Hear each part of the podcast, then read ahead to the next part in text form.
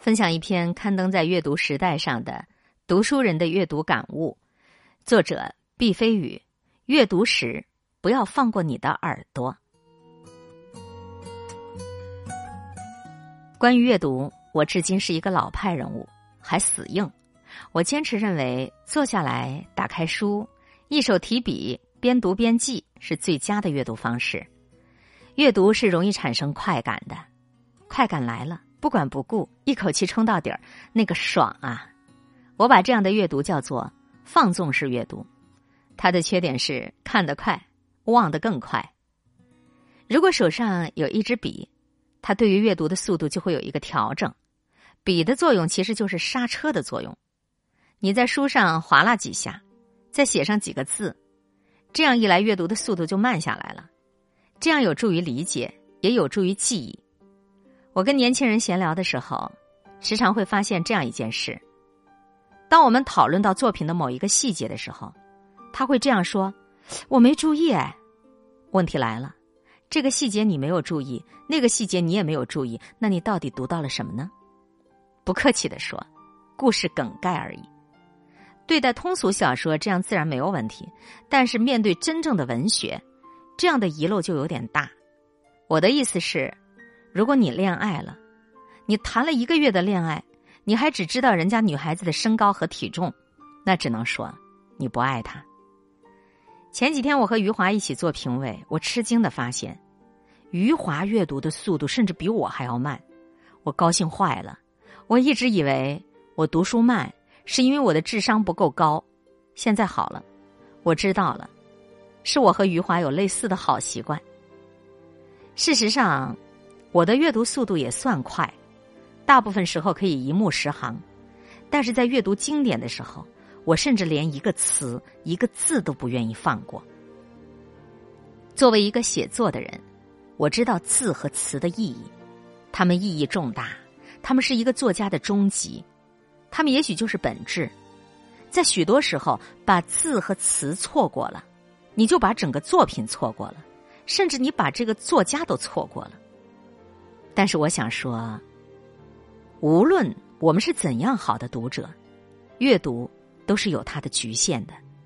这个局限不是源自于我们的能力，而是来自于文字自身的属性。文学的基本属性有两个，一个是形，这是供我们阅读用的，它作用于视力。文字还有一个同样重要的属性，那就是音，声音的音，这是供我们说话用的。它取决于我们的听力，形和音并不构成彼此矛盾的关系。但是我们出于生理的特征，我们在面对文字的时候很难兼顾。比方说，我们说话了，我们接受到的是声音的音，自然就会忽略文字的形。同样，在我们阅读的时候，我们自然专注于文字的形，而很难的体会文字的音。举一个例子吧，在《雷雨》第二幕里，有一段后母樊一。和长子周平的对话，他们之间有不伦之恋。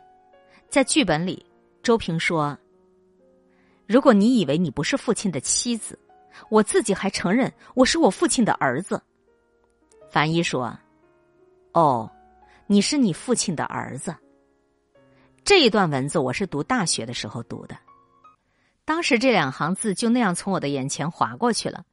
但是有一天，我在剧场里。我的耳朵终于听到这两句台词的音儿了，我承认我的鸡皮疙瘩都起来了。我深深的为曹禺先生的才华所折服。我是我父亲的儿子，这是周平的狡诈。周平想要结束与后母的不伦之恋，他想用伦理和虚伪来压垮樊一。樊一的声音充满着愤懑之情，他想不到周平会这样说。樊毅的声音也是对于始乱终弃的一种控诉，是惊天的嘲讽和谩骂。你和你的老子是一路货色，这是他彻底的绝望，是疯狂之前最后的克制，离泼妇骂街只有一步之遥。你是你父亲的儿子呀！有一个问题是现实的：如果没有语言的音，我没有听，我真的能够读懂雷雨吗？我真的可以获得如此强烈的审美震撼吗？事实上，在我们强调阅读的时候，我们一定不能做自残这样的傻事。我们不该放弃我们的耳朵，它不只是用来挂眼镜和戴口罩的。一句话，我们千万不该忽略文字的另一个属性。